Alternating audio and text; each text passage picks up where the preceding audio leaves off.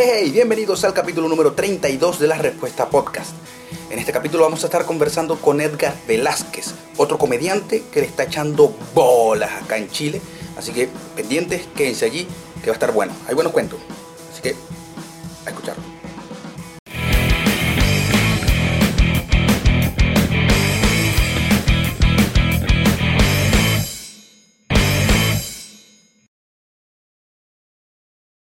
Edgar, hermanazo, ¿cómo estamos? Bienvenido a la respuesta, amigo. Muchas gracias, muchas gracias. Estamos bien, estamos bien. Estamos atentos a la movida. Mira lo que te iba a preguntar, porque siempre hago la misma pregunta porque eh, se ha vuelto ya más, más rutina de, de- esta, esta pregunta. Yo soy muy delicado con el, con el clima. Yo vengo de Maracaibo Ajá. y como podéis saber, Maracaibo es un infierno. Eh, a- algo caliente, algo. algo. bastante caliente. Entonces, bueno, eh, eh, odio el calor. Lo odio con todas las fuerzas que puedan salir de mí y de las que no tengo. Entonces, eh, para mí el, el- el- calor o el clima en general es un catalizador para mi estado de ánimo también. Entonces, soy feliz en primavera, cuando va- estamos saliendo de la- del, del invierno. Eh, cuando entramos a otoño me empiezo a sentir mucho mejor.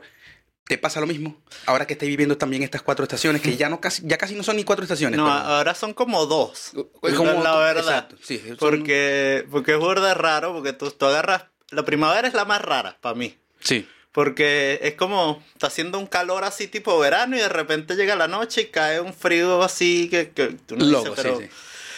no soy tanto de, de, de cambiar de, digamos que de humor por el clima. De hecho, de hecho me, me, me gusta un poco más el frío igual. Ok.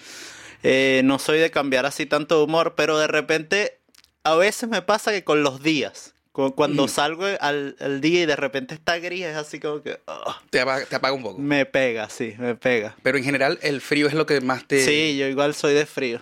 Sí, porque Bueno, es que, es que vos venís de Caracas donde hay una primavera que es increíble. sí, esa es como mi temperatura bien. O sea, yo creo que una temperatura de 15 a 20. Es perfecta, sí, sí. Como, como ahora en las mañanas, yo en las mañanas, bueno, no tan mañana. Eso de la media mañana, el clima acá está sabroso. 15, 16 grados, Sí, que puedes ¿no? salir con un suétercito y, Sí, y el, sí. y el- y el clima sabroso. Pero no, yo sí, sí soy un, eso a mí me, me estresa el calor, no odio sudar porque sudo más que un cochino, ya supe, ya supe, ya lo había dicho acá, pero, o sea, ya había hecho la analogía, eh, y, pero ya lo sé, sudo más que un cochino es porque el cochino suda cuando lo meten al horno, es Sí. triste, pero sudo más que el Claro, cochino claro, claro, claro. Entonces, bueno, es eso. Para el que no lo conozca, señores, Edgar es, es comediante, vive acá en. Chile, eh, pero también es músico. Y quiero hablar primero de eso, Vamos porque como músico también eso me, me impacta y me llena un poquito de, de alegría conversar con, con músicos. Eh, ¿Qué tocáis? ¿Qué, ¿De dónde viene esa, esa pasión por la música? Ya, mira, eh, toco variedad de instrumentos, varios instrumentos eh, desde muy pequeño. Desde muy pequeño empecé. El primer instrumento con el que empecé fue el 4, como típico venezolano. venezolano, claro. O sea, típico venezolano era el 4, así el charrasgueo, compadre Pancho, así, lo típico.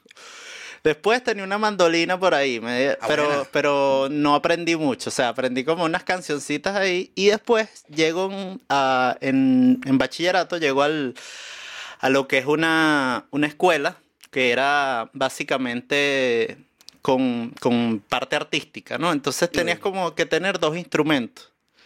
Aprendido. No, o sea, o como, tomado. como tomados, exacto. Entonces el, el primer año siempre te obligaban a tomar cuatro más otro instrumento que era como, eh, en- me acuerdo que en ese momento fue como piano complementario, ¿ya? Bueno, Y, pero habían otros y yo quería tomar otros, ¿ya? Entonces el segundo año que estuve en la escuela tomé los dos que más me gustan, que era la flauta transversa y el saxofón.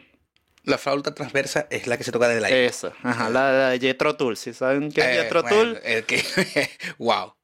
Eh, eh, bueno. saben, saben quién es. Entonces es buen músico. No solamente toca tres, cuatro instrumentos, es buen músico. ajá. No, entonces, claro, eh, después de ahí parte como, como toda mi experiencia y tu, tuve, wow, tuve muchas cosas. Ahí estuve en conservatorio, después En, mi- en- en la misma Caracas. En Caracas. Sí, en Caracas estudié en, en dos conservatorios, porque en uno estudiaba como la teoría y en otro, porque me gustaba más el, profesor de instrumento, estudiaba el instrumento. Ok. ¿Ya? Estudié con Toñito Naranjo, que era el, flautista del cuarteto. La agrupación Ajá. venezolana, sí, bueno. Excelente, excelente. Buen profesor. Sí, no, un maestrazo, maestrazo. Nada, bueno, lo quiero más casi que a mi papá, pero no, demasiado, demasiado. Eh, y claro, estudié allá, pero a la vez hacía, también estuve metido con orquestas de salsa, estuve metido en algunas veces en sinfónica, orquestas de flauta. ¿A qué edad? Eso fue entre los, como entre los 15 y los 21. Ah, ok, pero fue bastante tiempo moviéndote sí, esa, sí. esa movida. Sí, estuve, estuve, estuve bastante tiempo allí y a los 21 ya yo estaba en la universidad ya estaba como más avanzado en la mitad de la carrera. Yo estoy en ingeniería de sistemas. Ah, Entonces era ese momento donde tenía que decidir qué hago, si sí o si no. Entonces era como también la parte de los miedos de uno y uno dice, mierda, no, si me voy por la música y no me va bien, no sé qué tal. Entonces decidí eh, dejar la música y seguir con la ingeniería de sistemas. Y ahí, y ahí hice un parón de la música como súbito hasta que a los 30 otra vez me picó el gusanito que eso no es que, es que es así, o sea, cuando uno tiene una pasión, por más que uno la pare, en cualquier momento vuelve a renacer y vamos a querer otra vez retomarlo. Eso, es lógico. Fíjate lo que estoy haciendo yo con 37 años, volver a, a, tener que comenzar desde cero. Porque yo en Venezuela, en Maracaibo, hacía, hacía eh, era locutor, tenía un programa de radio y después de tanto tiempo empezar otra vez de cero, entonces bueno, pero es pasión. Claro, no, no, sí, definitivamente. Entonces, claro, a los 30 me pica como el gusanito y digo, yo nunca tuve el sax. Y si me compro un sax. Claro, después de tocar la, flauta transversa es un poco más, más sí, es un poco más fácil. O sea, yo había tocado un año, pero imagínate, eso fue a los 14 años. Entonces ya a los 30 otra vez agarrar. Yo dije, mierda. Pero dije, ah, ¿qué, qué tanto? Me compré mis saxos, no sé qué, empecé otra vez a tocar. Y de ahí me fui comprando mis cosas, me fui comprando tal. Y, todo, eso, todo eso en Venezuela. ¿Cuánto tiempo tenía en Chile? En Chile casi seis años. Ok. Eh, entonces, claro, en Venezuela fue todo eso y eso fue, pero, pero tampoco fue tanto. Porque yo, yo me compré como el saxo en 2013 y me vine en 2015. Mm, dos añitos. Entonces, claro, estuve ahí, no sé qué, ahí volví a agarrar clases, pero ya enfocado en el jazz. Porque yo había estudiado como mucho eh, parte clásica. Entonces, y, es, y fue totalmente reaprender. O sea, fue como nada. Yo, empezar, bueno, una frustración demasiado recha porque es, muy difícil. Porque eh, eh, eh, difícil que pasar de lo que es lo clásico al sí, Claro, porque en lo clásico todo está escrito. Claro. Todo está escrito, entonces todo lo tienes allí. En cambio en el jazz es improvisación, es tienes que saber, o sea, si ves un acorde tienes que saber qué puedes tocar, qué no puedes mm. tocar. Entonces, siempre me ha parecido, de lo poco que sé de música, me ha parecido que el jazz es bastante complejo para el que de verdad no sepa música. ¿Te sirvió saber la parte, esa, esa muy buena teoría que, implanta la, música clásica para el sirve. O sea, sí sirve, sí sirve, pero también tienes que, tener otra forma de pensar. Te cambia el chip, es como, es como otra cosa, es como otro peo. O sea, es como, no sé, si tú jugaras fútbol, pero de repente estás jugando fútbol en un campo pequeñito y de repente te sueltan a un, campo de fútbol oh. gigante. Entonces hay muchas posibilidades más. Eso es lo que, lo que pasa con el... Y hasta el sol de hoy es, el jazz el que te... no, ahora todo... Ah, es que, a ver, es que musicalmente yo soy como una licuadora, mm. básicamente. O sea, porque yo escucho de todo. Y cuando te digo de todo, es desde desde lo más oscuro, así como medio death metal y black y cosas, pasando por salsa fania, yéndome hasta música tradicional venezolana tal, y, baladas y de todo. Bueno, pero ese, es el buen músico en realidad. Entonces, claro, es, como un pastel, o sea, cuando, cuando yo hago música que, que compongo cosas, también me gusta componer y hacer, y hacer música, eh, es eso es de repente hoy compongo un vals, mañana compongo un bossa nova, después y así voy. ¿Y te estás desenvolviendo en cuanto a la música acá? Porque sé que como comediante, que ya vamos a hablar de eso un poquito más adelante, si lo estoy haciendo, ¿y con la música también? No, con la música no. O sea, yo empecé, yo llegué aquí y bueno, y eso va más adelante un poco a explicar por qué me hice comediante. Ok. Ya, eh, yo llegué acá, entonces como te dije, bueno, estaba muy, muy pegado con el saxofón y todo. Eh, estuve con un profesor acá y estuve como un par de años y no me no sentía que estaba como avanzando mucho y él tampoco me daba como un feedback así bien. Entonces, en un momento le llegué a preguntar Le dije, oye, pero ¿cómo tú me ves tal después de tanto tiempo? Y me dijo, bueno, no, o sea, no, no ha cambiado mucho así. Entonces ahí, weón, me, me partió así como que yo dije, mierda. o sea, Claro, poner el, poner el esfuerzo para que después te... Claro, weón, te y, era, y era como que mucho, porque yo me la pasaba estudiando y todo, y, o sea, y, y esforzándome en realidad, pues. Y nada, eso fue como un down ahí que caí.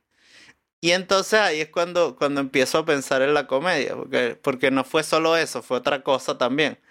En la, en la, o sea, profesionalmente querías como aspirar a un cargo más alto. En el trabajo típico que tenemos acá cuando comenzamos. Eh, en mi trabajo normal, o sea, porque Por yo eso. tuve la suerte de, de que, de que pude trabajar lo mismo que trabajaba en Venezuela. Ah, perfecto. Bendecido y afortunado. Sí, bastante. Sí, no, yo tuve una suerte tremenda. Entonces, llegué y trabajaba ahí. Dije, ah, quiero, quiero aspirar a más. Voy a entrevistas, empiezo a ir a entrevistas. Mis skills están bien, pero la parte como de, de las, las habilidades blandas, de la, del expresarme y todo, no tanto. Oh, Entonces, claro, yo me entero, yo me entero de que una entrevista donde que sí quería quedar, un puesto donde yo sí quería quedar, me dijeron que no, porque que no hablaba mucho. Y yo dije, Imagínate. maldición. yo dije, por, no puede ser esta... Ah, entonces, ahí fue donde tomé la decisión. Yo dije, ¿qué hago? Porque tengo que mejorar esta vaina. Y dije, bueno, ¿qué hago? Agarro y me lanzo para un curso de oratoria. Horrible, nah, fastidioso. ah, fastidioso. o hago. Bueno, Entonces, fastidioso para nosotros porque, bueno, quizás nos gustan las cosas, pero habrá quien le guste la- No, estar o sea, sentado en una silla. Claro, o sea, yo, yo digo fastidioso porque no es algo que te Claro. apasione, que, ay, mira, sí, no, me encanta. como- No, No. weón, no, no, la verdad, o sea, uno es de hablar huevonadas y, y, ya- y eso, y eso era lo, lo del stand-up. Entonces, claro, igual siempre como que enganchaba como yo con el humor, Ok. ¿ya? Entonces, desde siempre como que enganchaba con el humor y tenía como esa facilidad de repente para estar en una conversación. Si bien no soy el tipo, digamos que más extrovertido, pero tenía esa facilidad para ir creando cosas. Entonces, claro, entro acá a, a hacer humor y ahí es donde empieza todo. Pues empiezo ¿Y con ese curso. ¿Dónde comienza? Ah, un curso para En un curso, un curso, eh, ese curso es un curso de, de acá de, Chil- de ch- chilenos que se llama. Escuela de Stand-Up. Ok. En ese momento tenía dos profesores, que era Broughton y Sabandija. Y nada, yo hago este curso y tal. Viene la primera presentación. Hago mi primera presentación, que fue una locura porque eh, era con micrófono inalámbrico y cada vez que iba a tirar los remates de los chistes se apagaba la audio. No. Y me cagó toda la presentación. Pero bueno, ahí dije, yo creo que sí. Y entonces, eh, después de ahí, em, yo dije, ah, voy a ver cómo es la movida. O sea, yo me había quedado como ahí, ¿no? Pero con, con, con, Con esa, con esa. Sí, con ese. ay, Mm. ay. De repente fui una vez a, a Gran Refugio, que es un bar de, de comedia que hay acá Sí, en, en Bustamante. Y le pedí a un chamo, ah, me da cinco minutos. Tal. Sí, dale. Y hago mi misma rutina que, ah, bien, me fue bien. El público lo entendió. Porque, ¿qué es lo que pasa? Que el humor venezolano con el chileno Sí, tiene, tiene sí. una diferencia. Sí, tiene una diferencia muy básica eh, que a lo mejor mucha gente no la ve, pero el, el humor venezolano es muy de anécdota Sí, es muy de echar un, cuento, muy de echar un cuento y, y voy metiendo chistes y tal. El humor acá es más premisa, remate, Mm. te lanzo chiste corto, papá, y así Es más gringo. Es más gringo. Es más gringo. Entonces, claro, yo empecé a pensar el humor de esa forma para llegarle al, al- al público chileno. Yo dije, ya, yo estoy acá en Chile, yo tengo que llegarle al público chileno. Claro. Entonces, nada, empiezo a hacer ese humor, tengo esa presentación y después me llega una oportunidad de hacer stand-up en radio. En radio. Sí, yo hice stand-up en Radio Carolina. Imagínate hacer stand-up en Radio Carolina, weón. Era como la cosa más ilógica, weón. Y no solo eso, sino que lo transmiten en un live por Instagram. Y a la persona que estaba transmitiendo se le ocurre ponerme unas orejitas de conejo. No. weón. Y yo decía, pero esto está todo mal, weón. Pero pensabas que era, que eras, que, que precisamente por el, el- el- era el humor de ese, de esa estación o, No, o no, pens- yo. ellos pensaron No, de yo, que- yo, yo fui así de lo más inocente, así y tal. y, ah, voy a hacer mi rutina, me va a ir bien, tal. O sea, me- no me fue mal. O sea, varias gente la escuchó, les gustó y tal. Y yo dije, bueno, ya, fino. Eh, y así seguí para adelante, pues. Y empecé a, a buscar más sitios donde presentarme. Y ahí fue. fue- Es que de, de eso me he dado cuenta de que muchos de los comediantes con los que yo he, que, eh, he tratado, eh, los que he entrevistado, los que Ujú. compañeros, amigos, eh, tienen, tienen que moverse. Ellos mismos son los que han Es ido que, a- claro, a, cada punto. a- a- claro. A- o sea, no es, no es que, mira, eh, él quiere presentarse, no. Yo tengo, tengo un amigo, no. No, tú tienes que, tú tienes que Patear buscarlos, tú tienes que buscarlos. Es como cuando eres músico y tienes que Ujú. ir a los locales a buscar la- los toques, Ok. así. Así. Y, te, y, te, y te pasa aquí con la música. ¿No había intentado hacer algo también con O la música? sea, con he respecto a eso? intentado, lo que pasa es que, ¿sabes que siempre hay algo raro que pasa con los músicos? Cuando dos músicos te dicen, sí, vamos a hacer algo, es porque tú sabes que ya no va a pasar. Sí, tiene que ser Sí, como que sí, nos no. encontramos aquí con los instrumentos Sí. y empezamos. Sí, sí, Exacto. así, así. Sí, porque si no es como que no, después vamos y sí, lo hacemos y tal. No ha podido pasar. Es pura paja. Pero, o sea, he tenido varios intentos. Eh, igual como que yo sigo haciéndolo eh, por mi cuenta, estudiando por mi cuenta, haciendo mi, mi música, la música que me gusta eh, y, y más que todo componiendo cosas mías, eh, temas míos, no sé qué. Y claro, si quisiera en algún momento, o sea, tengo como, como un objetivo a futuro, no sé, no sé cuánto, probablemente unos años Sí. tarde en hacerlo, pero quisiera sacar como mi disco solista con mi música. Perfecto. Pero solo, solo música, no, no le metí al canto o pensando sea- en todo, pensando en todo. O como sea, orquesta. pensando un poco, pensando un poco en todo, sí. Eh, generalmente me gusta más la música instrumental. Me gusta, me gusta bastante la música instrumental. Pero, pero sí he pensado. Lo que pasa es que, claro, como que cantar siempre fue mi sueño, pero mi marico, Dios me dio esta voz, huevón, que parece de Eros Ramazzotti, pero pobre. Entonces, marico, no. O sea, muy afinado y todo, pero marico, no, no, no llama. Entonces tendría que meterle como 750 efectos. Que no vale la pena. ¿no? Que entonces Porque no. imagínate después tocar en vivo. Sí, cantar en vivo. entonces- Te pasa como Enrique Iglesias cuando le Claro. grabaron el micrófono cuando estaba haciendo. Claro, no, marico, no. Entonces, claro, o sea, a mí me gusta cantar y todo, pero sé que no es lo mío. No es tu, no es tu fuerte. No y, es mi fuerte, no es mi fuerte. y entre esas dos cositas, entre la, entre la música y la, y la comedia, ahora que la estáis la estáis viviendo, porque sí te he visto presentarte últimamente, eh, obviamente siento que es la música lo que te pega. No, o- la música, la música siempre va a estar ahí como, como ahí, weón, siempre, siempre, siempre es como, como el top. Eh, últimamente, claro, obviamente me he presentado mucho, entonces estoy como aprovechando el, el momento, ¿no? De la, de la comedia que me ha ido bien, porque, claro, todo esto que te conté de la comedia, yo, yo fui haciendo un trabajo, fui presentándome en bares y a final de 2019, justamente con Boycott, Boycott hace un torneo, Ok, el, el, el Boycott Night, ajá, el Boycott Que Night. vuelve, ¿no? Vuelve por ahí. Creo- Ah, no sé, no sé, no sé. No, Sí, sí, no- está- no está- le des primicias a la gente. Le des- Coño, pero si lo puso en sus redes. Ah, entonces sí, dale primicias a la gente, coño la madre. Bueno, no sé, marico. No sé qué boicot pone mucho contenido. Entonces, Demasiado. Está como Sacha Fitness, Boycott. ¿Qué pasó? Ya, Voy- voy- eh, Le está haciendo competencia a Sacha Fitness Sí, en la- en- eh. con las historias. Es la Sacha Fitness calva y con barba de... Y con barba y, y feo y gordo. Sí, pero No, bueno. No, pero no, bueno. no, lo queremos, lo queremos. Sí. Este, bueno, en- entonces en 2019 hace, hace ese concurso y vaina y yo gané el concurso. Ok. Entonces dije, ah, esto, esto como que está yendo bien, ¿no? Entonces me empiezo a presentar, a seguir, empiezo a tener una presentación más o menos semanal.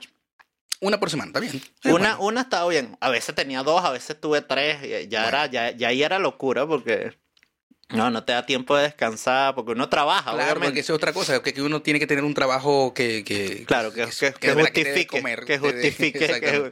entonces, nada, eh, me está yendo bien, papá, pandemia. Ah, como mucho. Sí. Bueno, este, este podcast no tanto porque este podcast nació con pandemia, pero... O sea, en la pandemia, de hecho. Gracias a la pandemia. Claro, no, pero obviamente sí, encerrado todo el mundo. Bueno, hay, hay historia, hay otra historia de pandemia, para que tú veas, Con vos. conmigo. Contala. Mira, ¿qué pasó? A todo el mundo le pasaron cosas horribles en la pandemia. Cada vez que tú hablas con alguien te dice, ¿qué fue lo peor que te pasó en la pandemia? No, tener que usar mascarilla, no, que el encierro, no sé qué. A mí lo peor que me pasó fue que se me ocurrió ser burda de familiar. Y yo dije, voy a visitar a mi familia en Venezuela. Te fuiste para Venezuela. Me fui a Venezuela. Porque, pero yo había comprado el pasaje antes porque obviamente dije, no, lo pago en cuota. Ok. porque tampoco es que uno está aquí, uff, Ojalá. ojalá. Entonces, nada, se me ocurrió y en marzo, justo el 14 de marzo yo me fui. Que el 16 fue que aquí Cerraron hubo el cierre, todo, no sé qué. Entonces, yo iba a pasar por Panamá, porque en Panamá vive mi hermana y estaba mi mamá. Ok. Yo recogí a mi mamá, pasé una semana con mi mamá y después me iba para Venezuela. Con ella. Sí. Sucede que me quedé en Panamá porque apenas llegué. eh, el gobierno dijo que no aceptaba vuelos de, de entrada de. Dominicana ni de Panamá. Yo dije, bueno, ya me jodí, no fui a Venezuela. Y nada, dije, bueno, voy a cambiar mi pasaje, voy a estar aquí una semana y me voy a, a, a- a Chile otra vez. Bueno, sucede que cambio el pasaje, para el- eso fue el 22. Yo tenía vuelo el 22.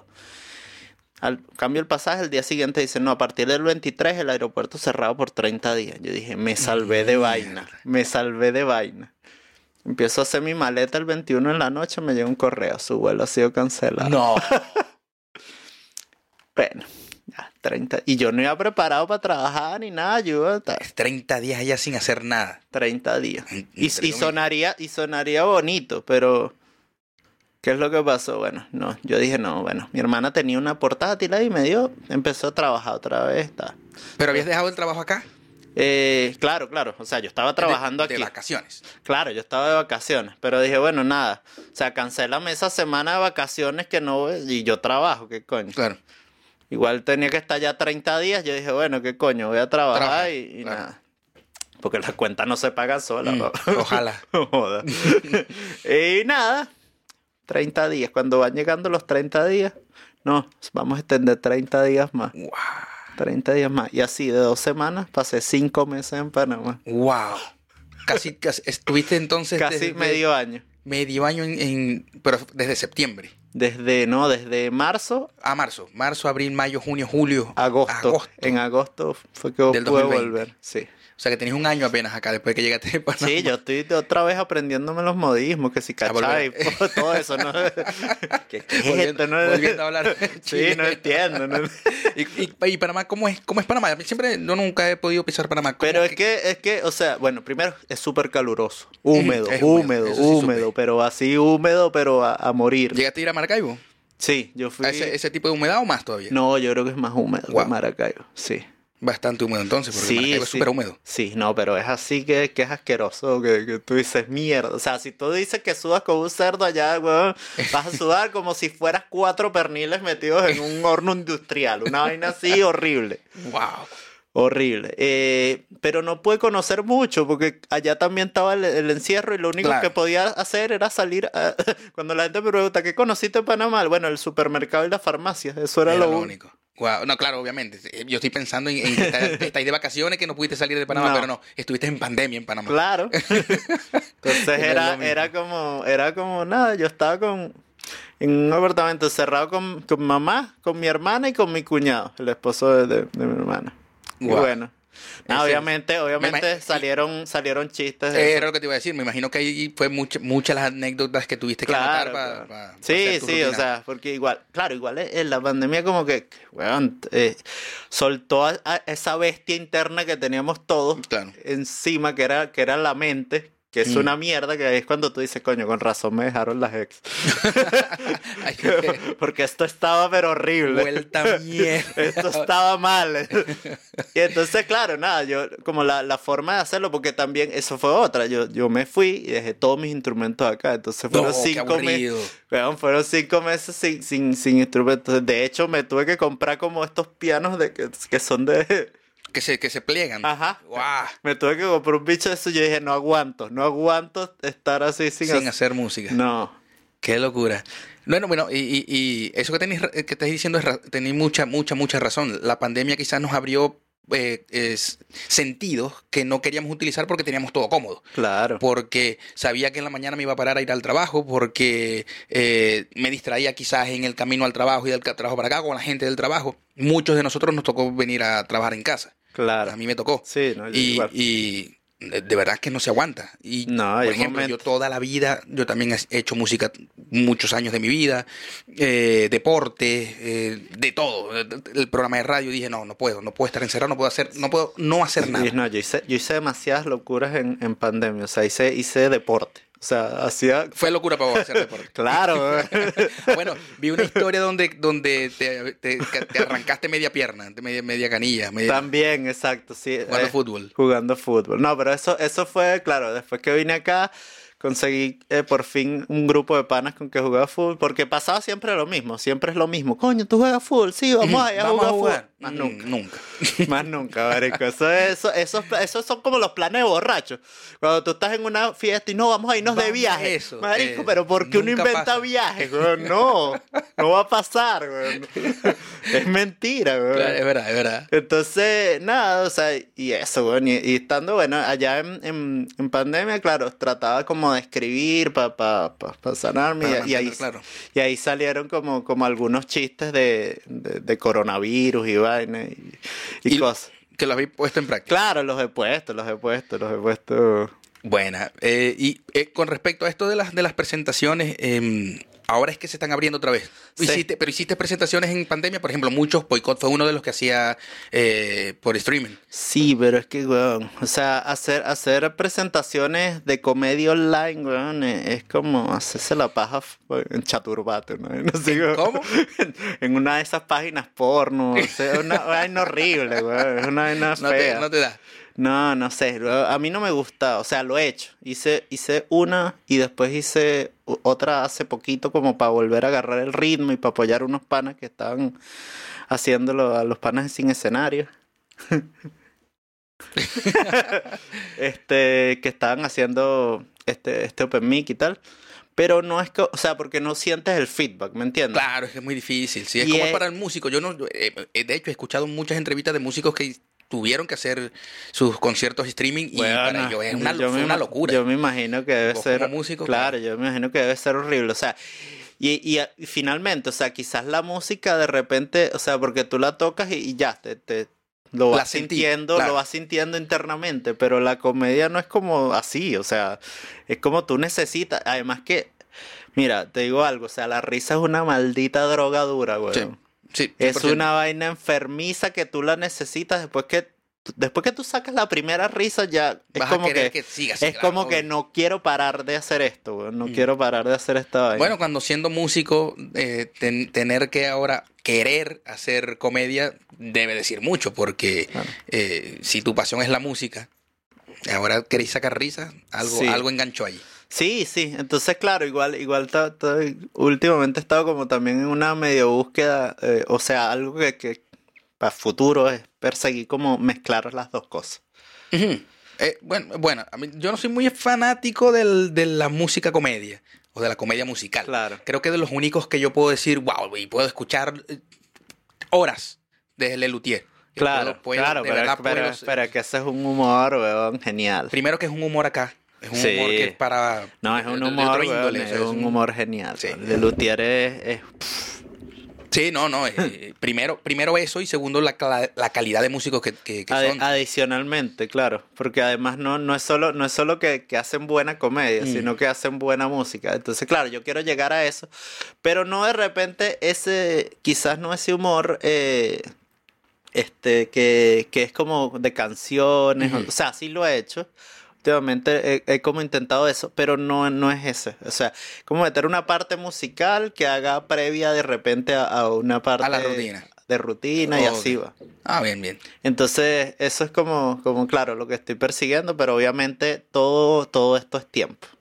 Sí, claro. Construir rutinas eh, dedica mucho tiempo. La gente cree que hacer comedia a veces es como, no, fácil, la dice para hablar y ya, y no es así. De hecho, habrá, habrá personas que tienen esa facilidad de hacer reír en un grupo, pero sen- pararse en una tarima Claro, a llevar una estructura. claro. Quizás No, el problema, el no problema de todo es, es el contexto, ¿me entiendes? Porque tú vas a hacer reír a tus panas, porque ellos te conocen y porque saben las situaciones. Claro. Pero llévate esa situación, sácala para afuera.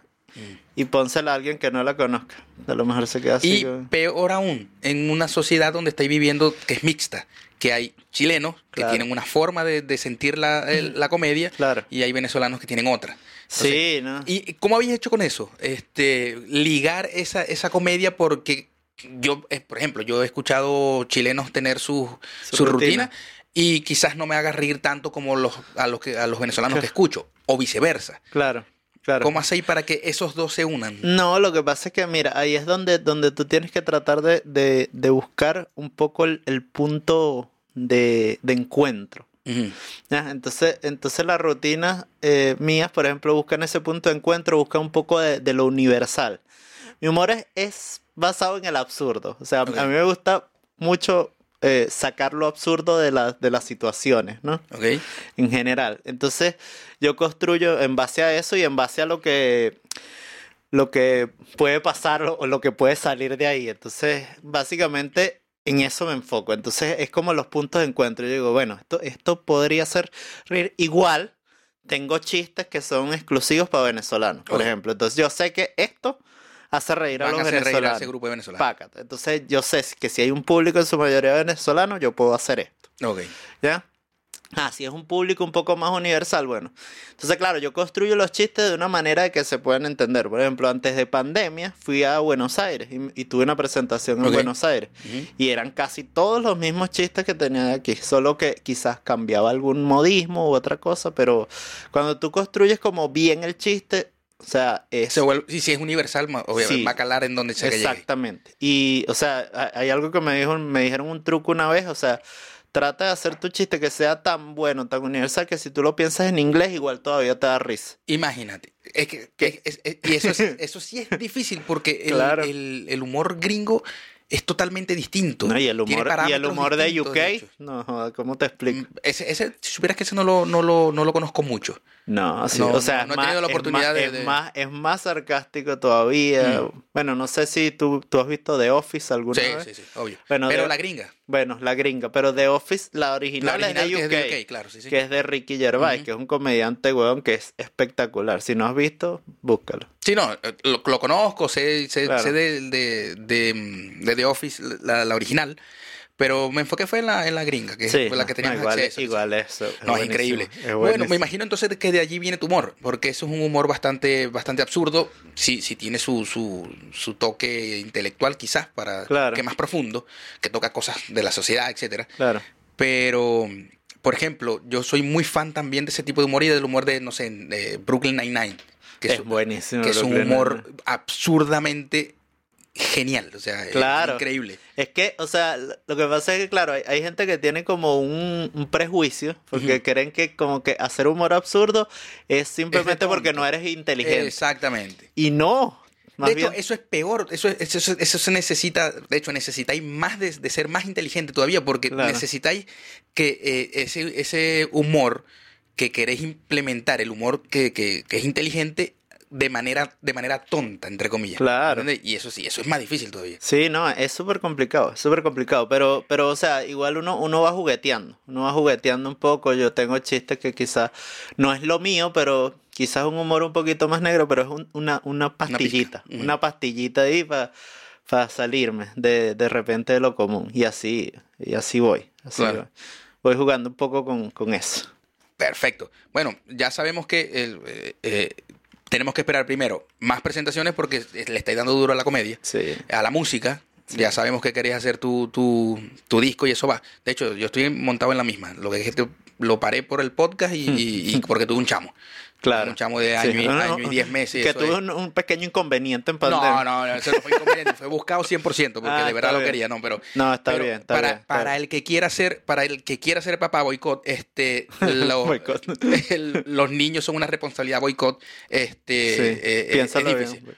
Es difícil, es fuerte y, y como lo queréis, lo vas a- le vas a dedicar tiempo. Entonces, ha sido, No, ha sí, sido fuerte. Pero sí, sí. también quiero quiero también hacer mi, mi disco yo solo, haciendo todo. Ya tengo varias cancioncitas hechas. Muy bien. Este, yo sí le meto al canto, aunque no cante como Eros Ramazzotti afinado.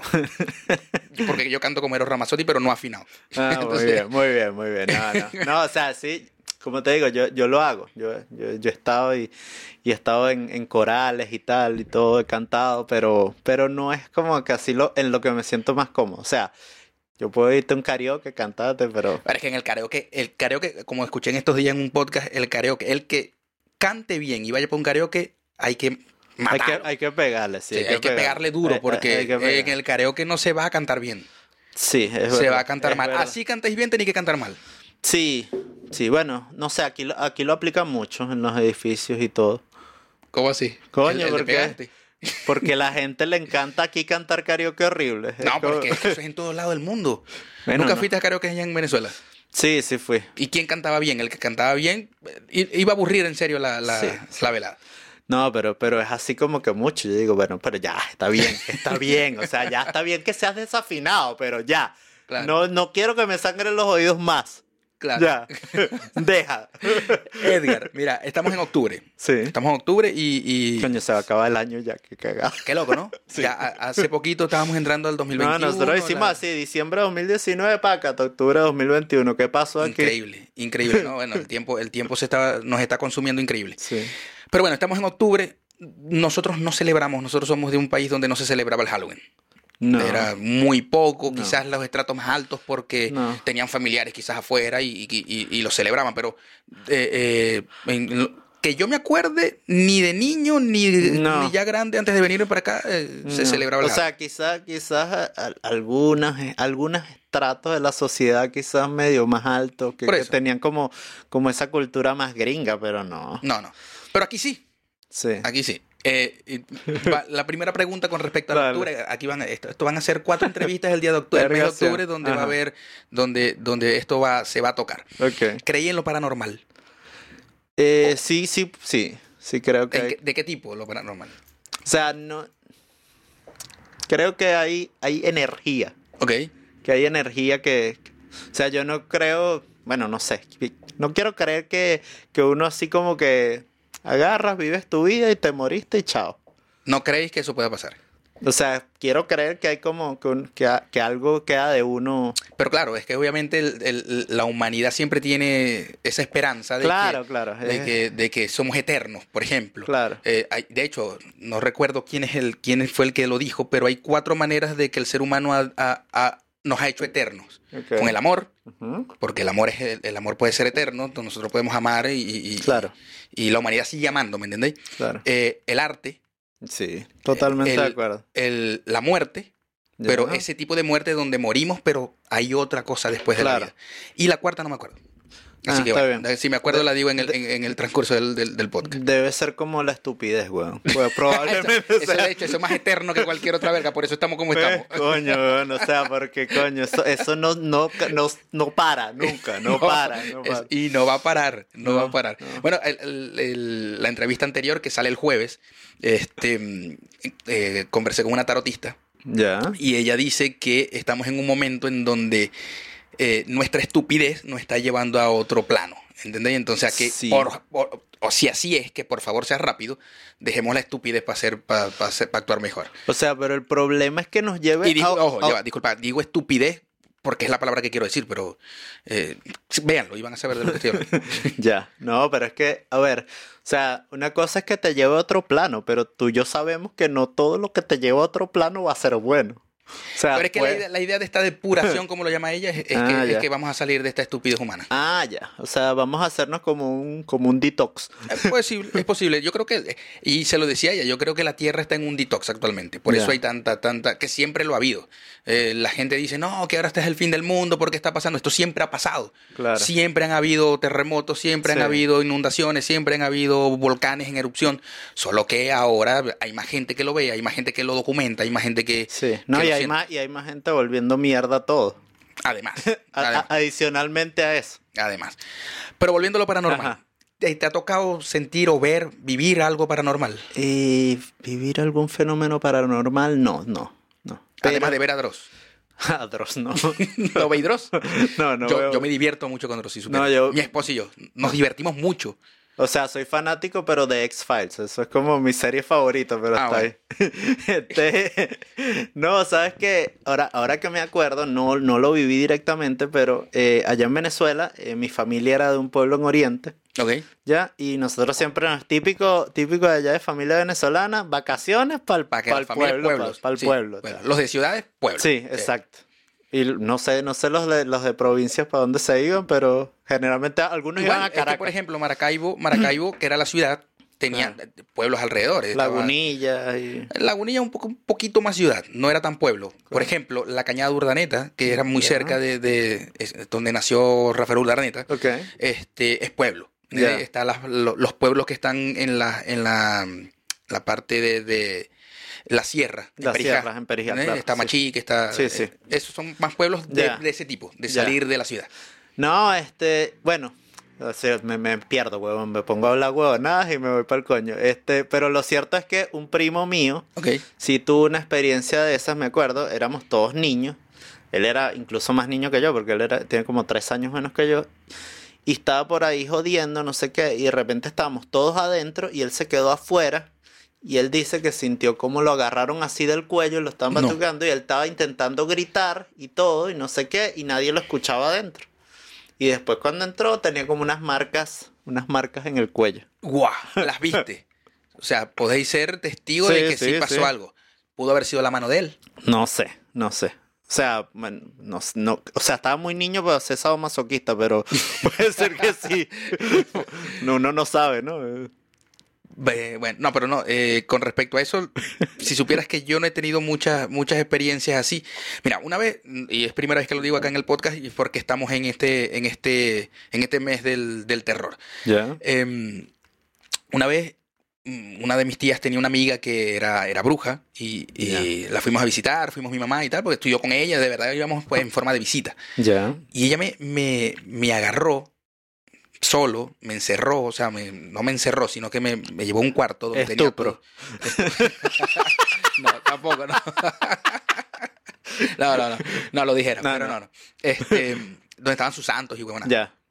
Y me, me dijo un poco de cosas que de verdad, cómo saberlo, cómo ella lo iba a hacer. Claro, claro. Este, pero de ahí a creer que las cosas, esas cosas pueden pasar, yo soy un poquito más científico. O me he vuelto un poquito más científico. De niño sí, sí, sí tendía a pensar de que, de que habían fantasmas y todo eso, pero ahora soy un poco más científico. No, o sea, yo, a ver, lo que pasa es que yo, yo, yo me defino a ese como mitad, mitad arte, mitad ciencia, ¿no? Ajá. Es como... Yo, yo, yo creo que estoy por ahí también. Sí, entonces, claro, eh, pero, pero sí creo que sí pueden haber fenómenos, por, por lo que te digo, o sea, quizás movimientos de energía, no sé, como, Ujú. no sé cómo, cómo llamarlo. De repente no fantasmas así como, como salen en Discovery, vamos a cazar al Claro, fantasma. claro. No, no, esa vaina no, eso es pura paja. Claro. A, a mí me parece demasiada paja, pues. No, además de que estamos hablando de los canales Discovery, que ya se ha demostrado que toda la mayoría de sus programas tienen algún tipo de arreglo para que pueda llamar, llamar a, Pero a la gente. a, a mí me da mucha rabia, lo, porque cuando salió, no sé si tú te acuerdas en un momento, cuando salió History Channel, Ujú. Que era un, programa, un, un canal de historia Claro. realmente, y bueno, Sí. y después lo volvieron mierda llenándolo de reality, reality, que, claro. que tuvieron que sacar History 2 Claro. para hacer El, canal de, historia de verdad. Y qué, pero ¿qué es esto? O sea, ¿qué Es clase de, de mierda es esto? no? Bueno, porque es que se, se adaptaron a lo que la Claro, gente estaba es, pidiendo. es lo que es lo que Como en. TV, por ejemplo. Como en TV. Te iba, te, te iba para allá, iba para allá. O sea, en TV pasó de ser un, un canal de música a, a ser un canal de realities de adolescentes Increíble, cachondos. Increíble, increíble, porque es tal cual, ni siquiera era un canal de reality, era un canal de reality de adolescentes cachondos. Tal cual, no lo, pueden, no lo puedo definir mejor.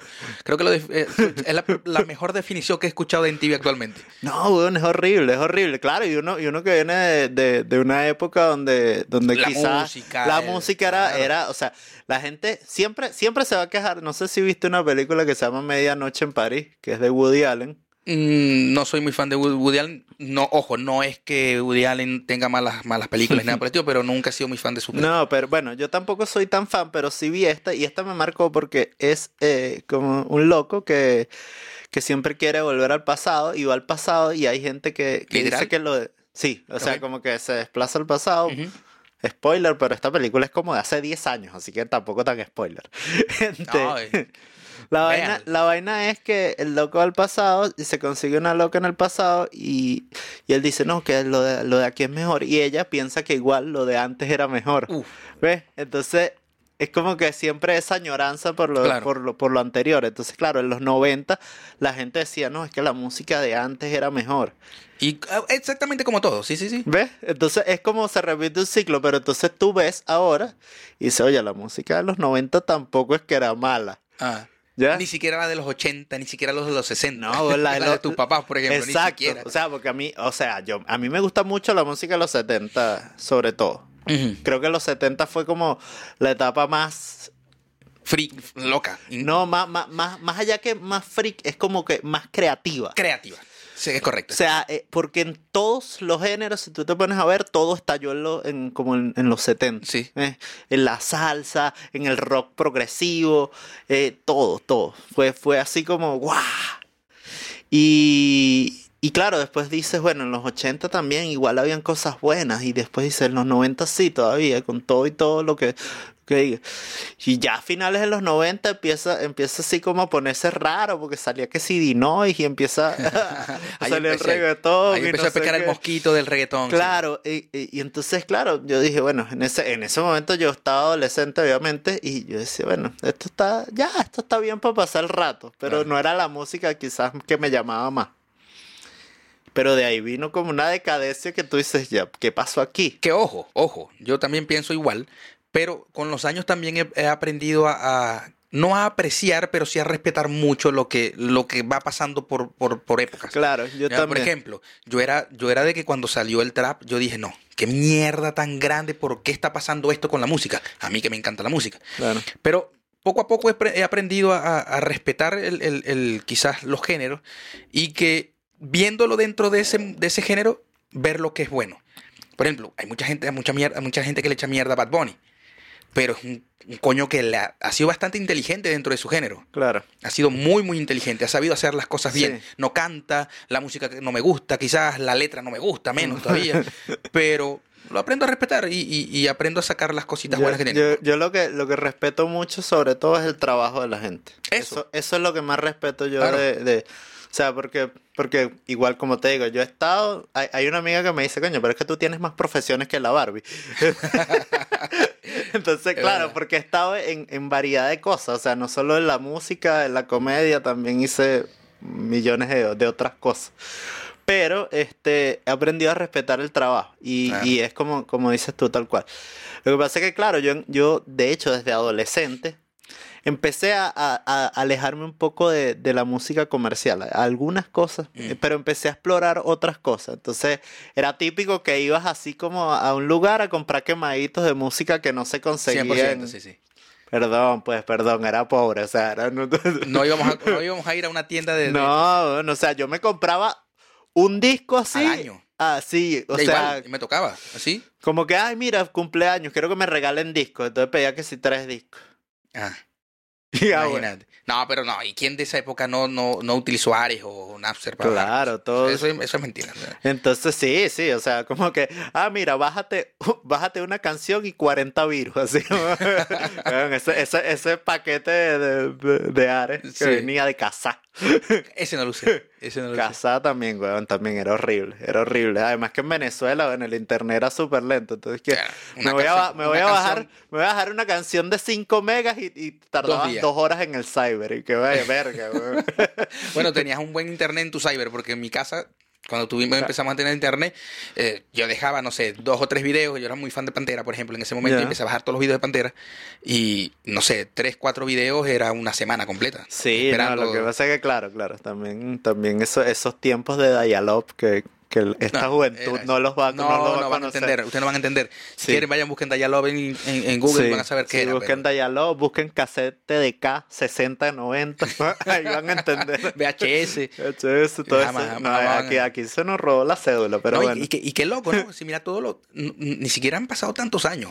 O sea, obviamente sí son muchos años, pero eh, eh, como ha, ha- ha concurrido muy rápido. Sí. Hace poquito era que utilizábamos, recuerdo yo que mi papá tenía VHS, o sea, en la casa había un. VHS, y nos sentíamos privilegiados porque había un, un rebobinador, Claro, el carrito. el carrito rojo. El carrito rojo ese. Un convertible teníamos nosotros. Este, y, y- y era increíble. Y fíjate, en tan poco tiempo ahora ni siquiera estamos utilizando ya los CD, No, ni siquiera, Blu-ray, ni- ni nada. nada, que Blu-ray fue lo último que se utilizó. Sí, Blu-ray era, era como lo último, este, así. y- Yo creo que el Centennial, no sé cómo se llama el luego del Millennial, este, yo no creo que sepa que es un Blu-ray. O sea, bueno, no, No sé. creo. Mm, mm, pues, pues, sí, puede, puede que no. Puede No que creo, es no verdad. creo. O sea, y ahorita es que el tema es que todo avanza muy rápido. O sea, Mm. y, y- y nosotros quedamos como, como en una generación ahí medio atravesada. Porque nosotros sabemos que es un vinilo, pero también sabemos que es un servicio de streaming. Streaming, exactamente. Entonces, claro, tú quedas así como que mierda, o sea, no, no pertenezco a ningún lado. Es verdad.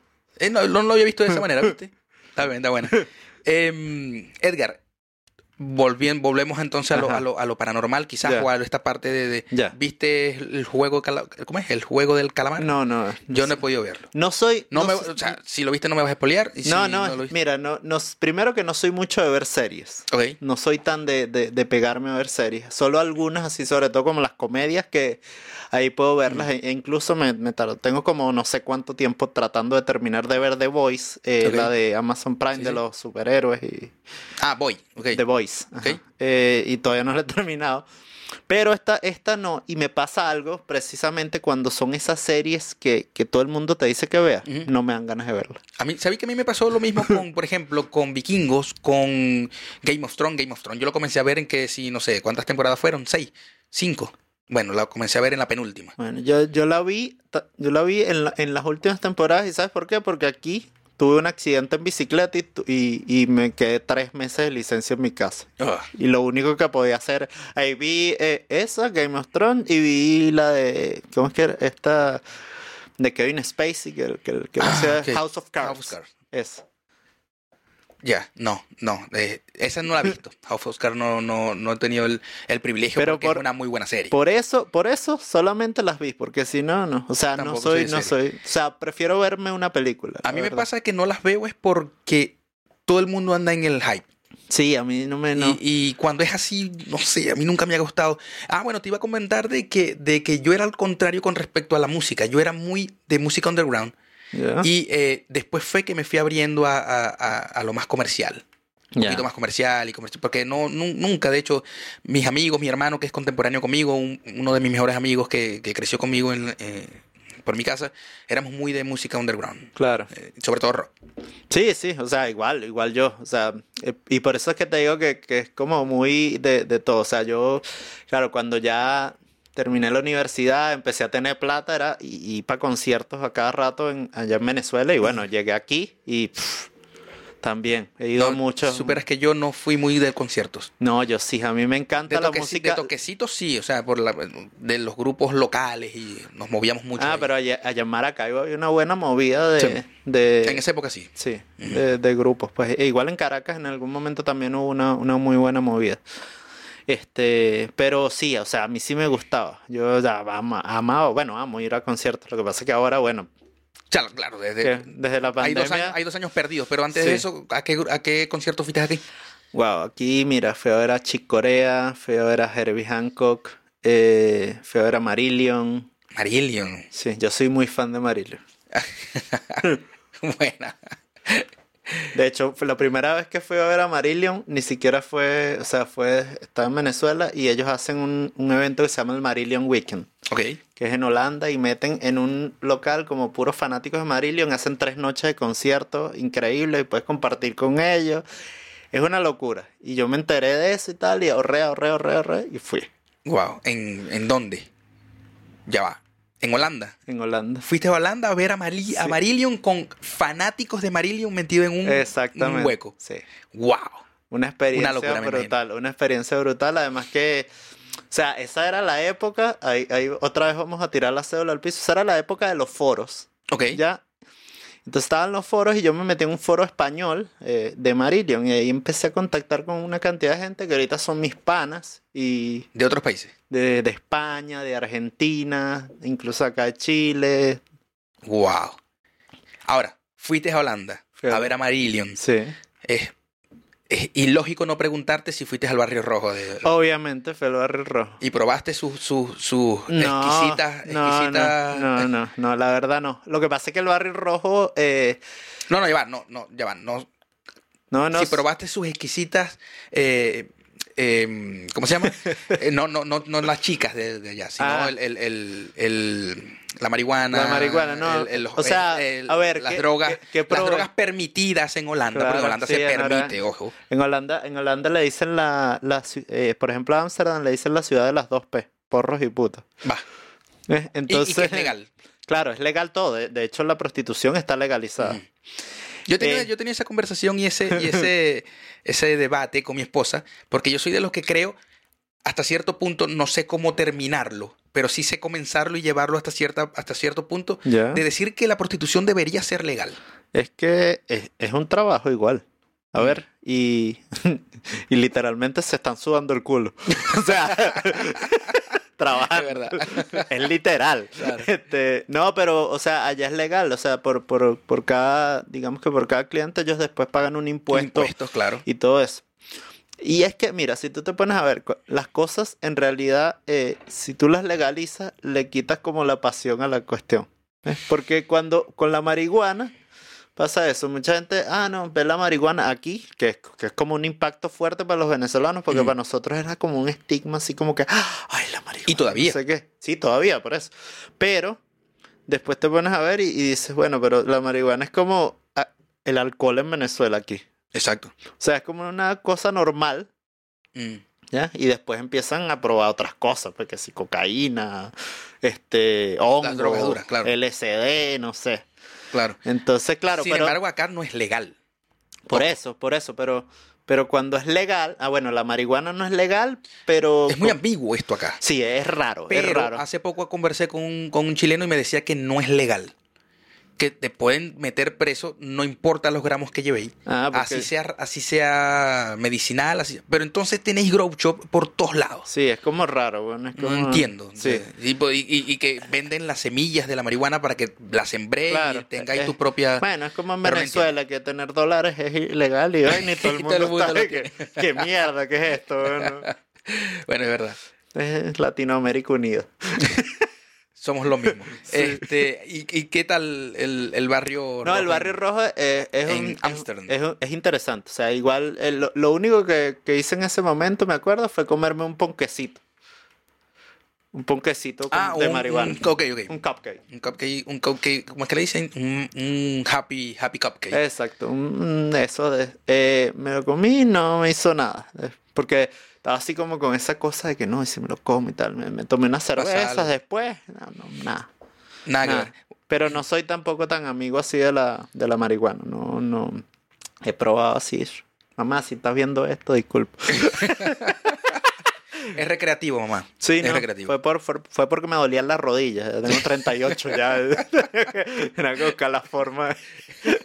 Bueno, en esto, eh, hace poco estaba viendo una entrevista que le estaban haciendo un- a un podcast o a dos, a dos, a dos podcasters de un Ajá. podcast mexicano y ellos habían ido al, al- a, un, a un show que es como una obra, ¿Ya? pero es una obra porno.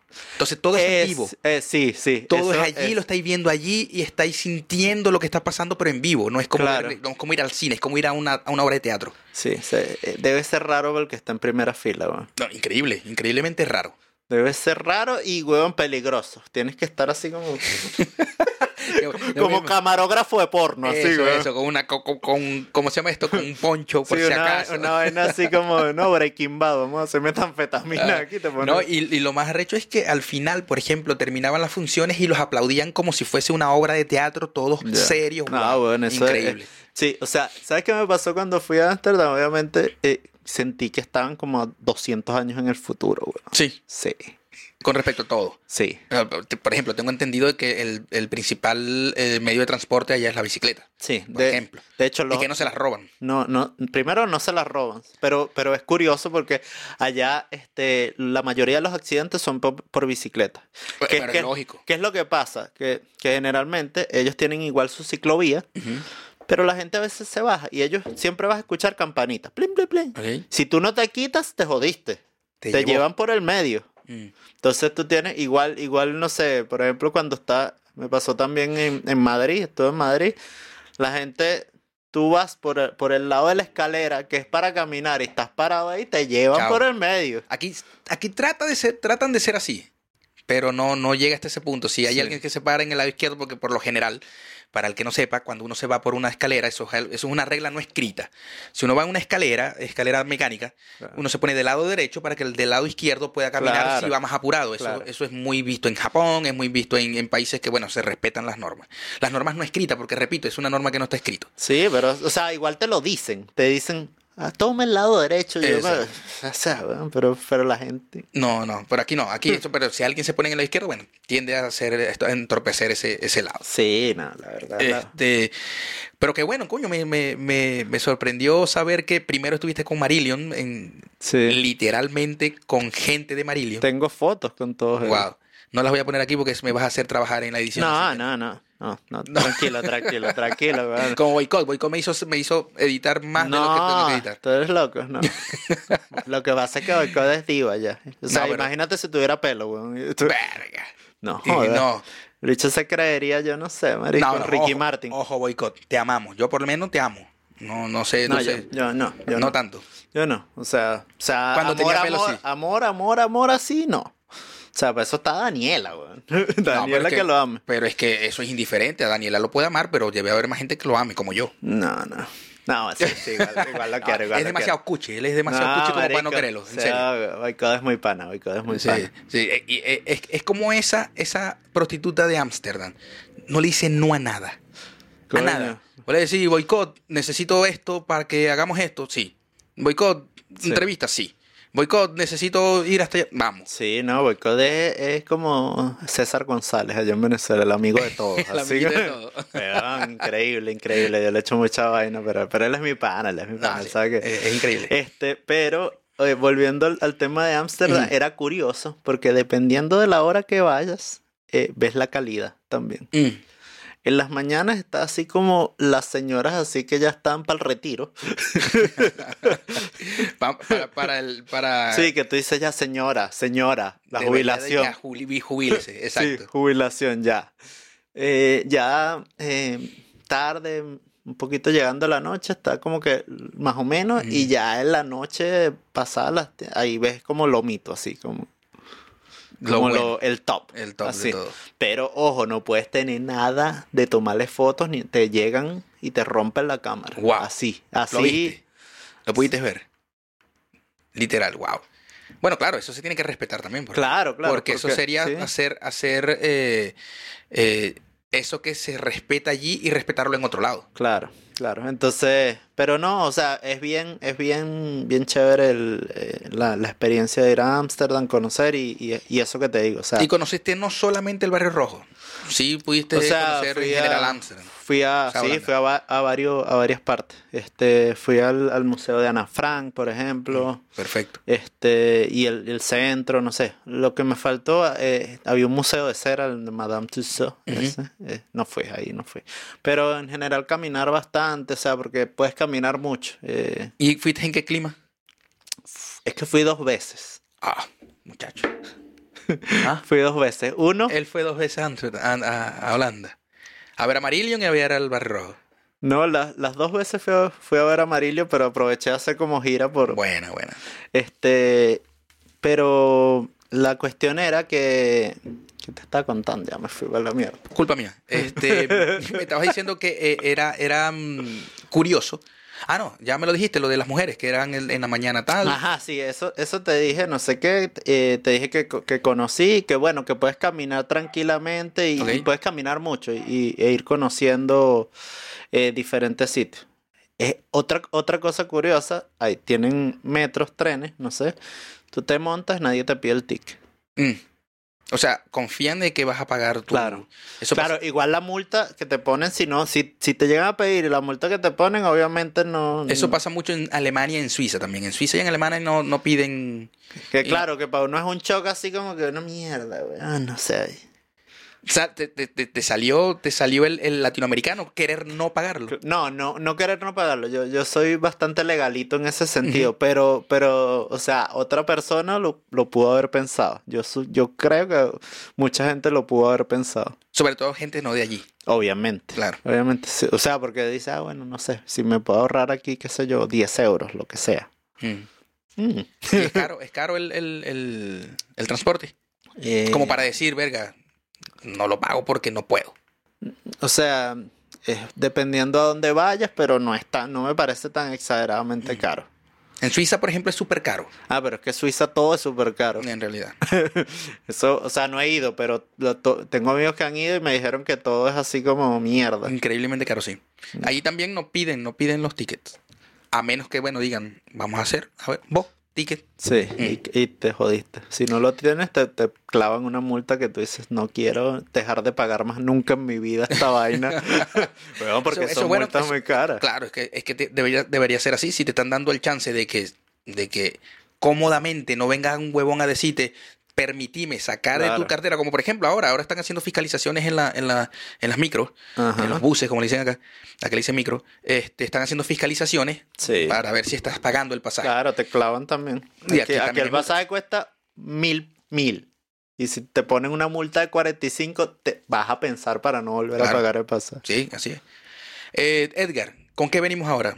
O sea, sabemos que está ahí con lo de la música, las presentaciones, que es lo más, es lo más ahora. sí, lo que mira, más ahorita, aquí. ahora, ahora eh, eh, creo que voy a hacer como un, un pequeño parón hasta noviembre.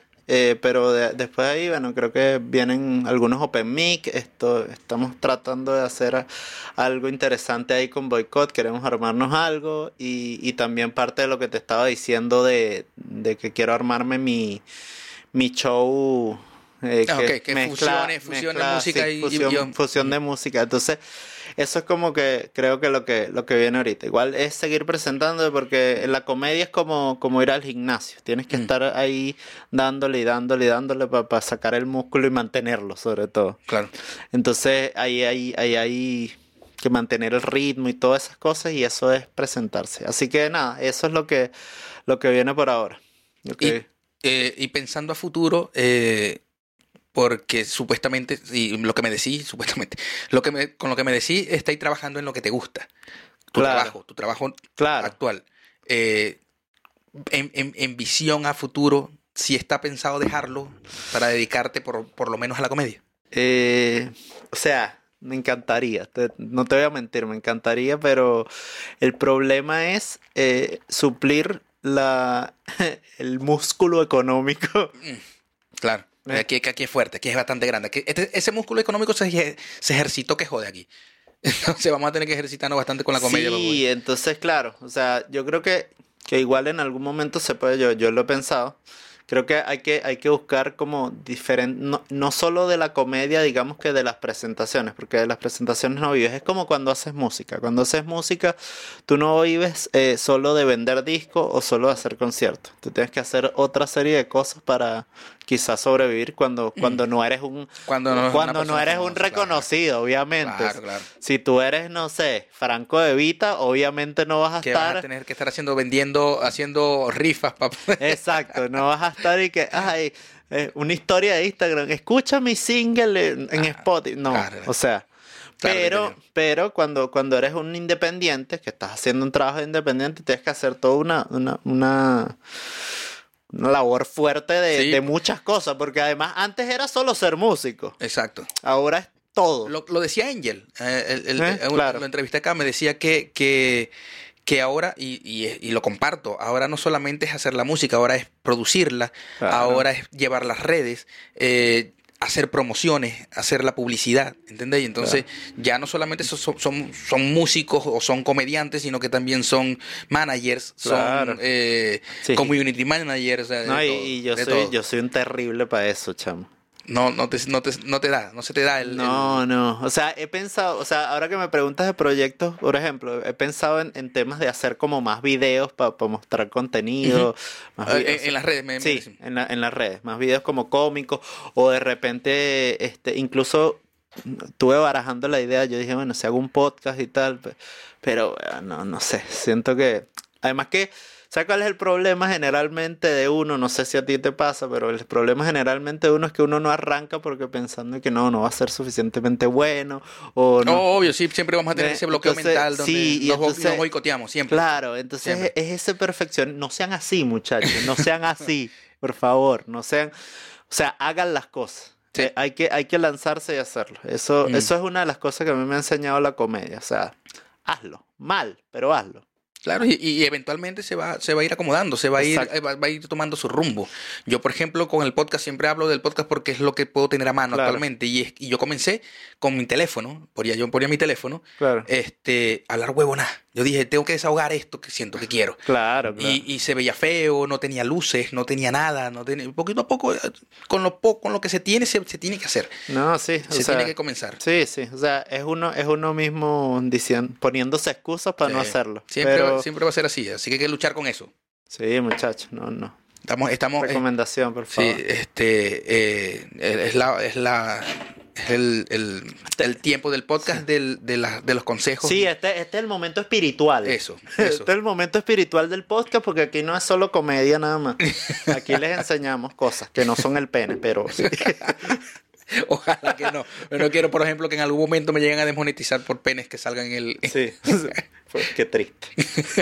Tener que hacer eso para que, para que Sí. agarre rating. No. No, no, no, no. Además que no, así como que rating vas a agarrar por nada. Ya entendí. me, Sí, costó, sí, me costó un par de segundos, Sí, pero lo no, entendí. está bien, está bien, está bien, está bien. Edgar, las redes. Decísela a la gente para Sí, que. mira, eh, las redes, mira, arroba Edgar Stand arroba Edgar Y si se lo decías al micrófono, es mejor. Ah, arroba Edgar Stand. Edgar con D al final. Como Edgardo, pero sin la O. Porque, ¿Por qué? Porque mis papás me quisieron joder y dijo, ah, ¿qué vamos a hacer para que Edgar sufra toda su vida? Y na- nunca escriban su nombre bien. Ah, vamos a ponerle una D al final. ¿Qué te han escrito en los Starbucks? Eh, nada, Edgar sin D, Edgar con D. De hecho, pero hay- hay una anécdota de eso. Verga, porque- ¿no te han puesto? ¿Don Verga? No. No. En, en- en- Starbucks es el, el, el- Lo que pasa es que no compro tanto en Starbucks. En Ah. Starbucks compré como una vez así. O compro los frappuccinos. Eso es lo único que me gusta de Starbucks. Pero el café me parece horrible. Lo siento. buen, buen. oh, tranquilo. Lo siento, muchachos de Starbucks, pero esfuércense más. Ese café es demasiado caro para lo que cuesta. para lo que sabe. Y también, no, weón, no. No, yo me, yo me quedo con mi cafecito coladito. Bueno, a, a- a- lo tradicional. Sí, sí, no. bueno, la- ahí van a estar igualito en la, en la cajita de, de- Sí, de sí. información. Van a, estar, van a estar las redes para que vayan hasta allá. Estén pendientes de lo que viene.